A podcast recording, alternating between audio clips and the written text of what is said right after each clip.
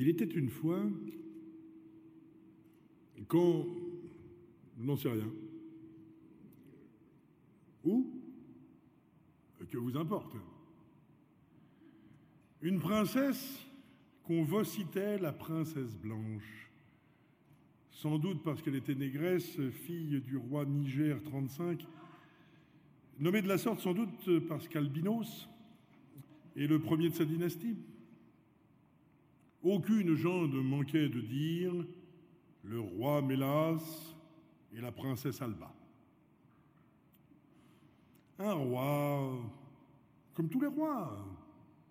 Tel étiquetterons-nous le roi Mélas? Un roi, mon Dieu, comme tous les rois.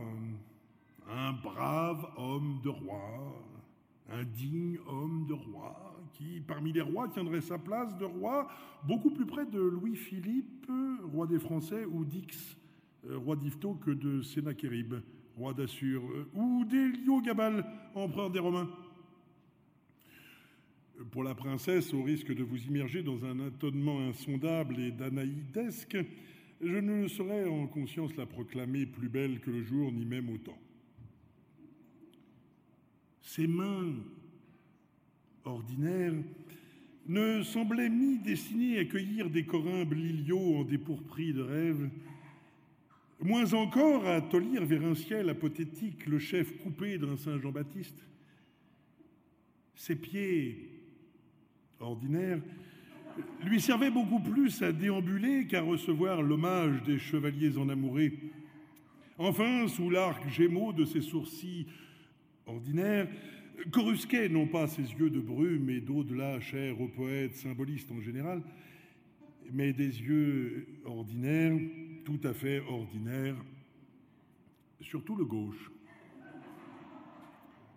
Une particularité néanmoins ségrégeait notre infante, un goût singulier l'arrêtait au bord marécageux d'une vaseuse banalité. Je veux dire, une incoercible attirance pour les plus ardus exégèses de l'économie politique. L'aise mélancolieux des trouvères et des ménestrels, sonnets étincelants des occitaniens troubadours, de telles fades fadaises ne pouvaient que soulever en convulsions nauséiformes l'intellect écœuré de notre bachelette. On la vit par contre dès l'aurore de son adolescence incurgitée d'un appétit boulimique les plus indigestes produits des Quesnay, des Maculoc, des Bastia, des Jean-Baptiste c'est leur préférant toutefois les doctrines antipalingénésiques du célèbre Malthus qu'elle choyait d'une fanatique et spéciale dilection. À vous rien sceller, je doute qu'en ces lointains, jadis, le célèbre Malthus eût fourni son fameux essai sur le principe de la population, et ce pour le péremptoire motif que le célèbre Malthus ne gitait pas encore en le ventre maternel, mais l'a fait.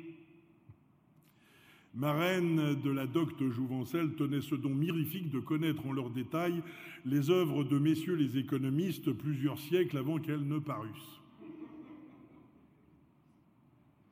Or, par certaines vesprées d'un rubescent octobre, sous les marmenteaux paternels, cheminant, son Altesse négrionne de la cour entière concomitée, une vieille tout à coup objecta.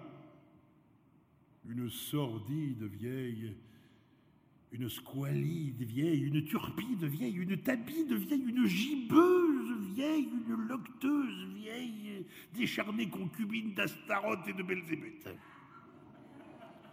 qui tout d'abord s'enhardit à solliciter quelques mots. À quoi l'économe économiste isnellement répliqua son escarcelle présentement exhauste de la moindre pécune, joignant qu'elle-même suivait la doctrine du sapientissime Ricardo, lequel interdit, comme on sait, à ses disciples toute pratique élémosinienne. Qui est mondeuse d'insister et de geindre et de vouloir et, et d'alléguer sa pénurie et ses quinze enfants. Quinze enfants? interrompit la malthusienne pucelette. Et qui donc, caduc et outrecuit des gigognes, vous vint se mondre dans faire Eh bien, à vous!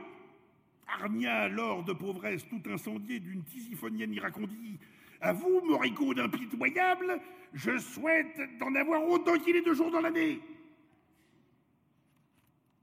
Une générale explosion cachinatoire accueillit l'incongruité d'une pareille malédiction, et comme Phoibos, le collignon divin ramenait aux écuries d'Occident ses canassons harassés, ou pour dépouiller ici les ornements désuets d'une mythologie obsolète, comme le jour trépassait en l'agonie propérative d'un crépuscule automnal, où déjà voltaient les chéiroptères lucifuges et les vespertillons hémérophobes, la compagnie fit diligence vers le réfectoire où l'on soupa de fort bon appétit. Le loto et le nain jaune divertirent ensuite la noble société, sur, quoi chacun alla cubiquerlant rejoindre une maîtresse, un amant, des punaises ou Morphée. Le lendemain, le roi Niger, en pantoufles et en robe de chambre, lisait au coin du feu le Convivium decem Virginum de Methodius, lorsqu'un chambellan, au mépris de l'étiquette, entra tout effaré. Sire, sire, notre aimable dauphine vient de mettre au monde un garçon d'une belle constitution. Ah ah, fit le roi et il reprit paisiblement sa lecture. Le lendemain, le roi Mélas, en pantoufles et en robe de chambre, lisait au coin du feu des partout Virginis de Saint-Lazare, lorsqu'un deuxième chambellan, au mépris de l'étiquette, entra tout éberlué. Sire, sire, notre Vénus d'archiduchesse vient de parturir une fille d'une belle constitution. Oh oh fit le roi. Et il reprit paisiblement sa lecture. Le lendemain, le roi Niger Minelas, en pantoufles et robe de chambre, lisait au coin du feu le Lucina Sine Concubitu de Johnson, lorsqu'un troisième chambellan, au mépris de l'étiquette, entra tout ahuri. Sire, sire, notre souève porphyrogénète vient de pondre un hermaphrodite d'une belle constitution. De Dieu, dit le roi. Et il reprit paisiblement sa lecture. Et les jours succédaient aux jours, et les semaines succédaient aux semaines, et les mois succédaient aux mois, et toujours, sire, un garçon, sire, une fille, sire, un hermaphrodite. Et le potentat répondait, ah, et le potentat répondait, oh, oh, et le potentat répondait, Dieu, et peste, et sapristi, et nom d'un chien, et nom d'une pipe, et nom d'un ornithorynque, et nom d'un pétoriste, et tous les noms qu'il vous plaira, y compris le nom d'un nom, le sacré nom et le crénom et l'obstétrique et la morale chancelaient sur leur base également ébranlée. Et les thérapeutes stupides regardaient bouche bée les matrones ébobies. Et les marchands de layettes et les marchands de biberons entassaient en leur locule de gorissants caresses que joie. Et les dames d'honneur suffisaient à peine à bercer, moucher, fesser, torcher la marmaille, qui vagissait, piaillait, pissait, morvait, fiantait.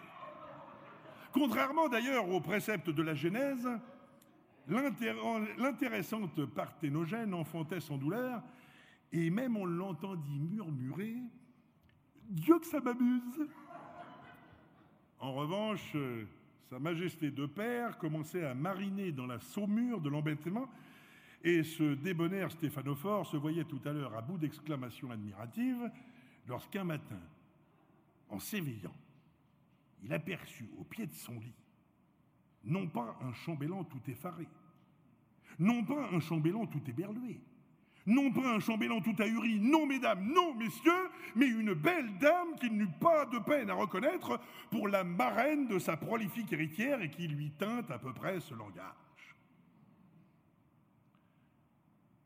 Faites trêve, sire, à votre essoïne et à vos interjections. Par une méchante sorcière condamnée à un an de parturition quotidienne, ma royale filleule arrive demain au terme de sa peine.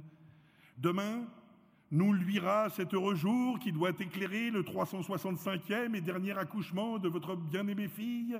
Demain, la princesse Alba vous offrira votre 365e et dernier rejetant. Eh bien, remarqua tranquillement le roi Mélas en fourrant ses pieds royaux dans ses royales chaussettes, c'est encore de la veine que cette garce d'année ne soit pas bisextile. Et il décida qu'on mettrait les garçons au collège, les filles au couvent et les hermaphrodites dans des bocaux.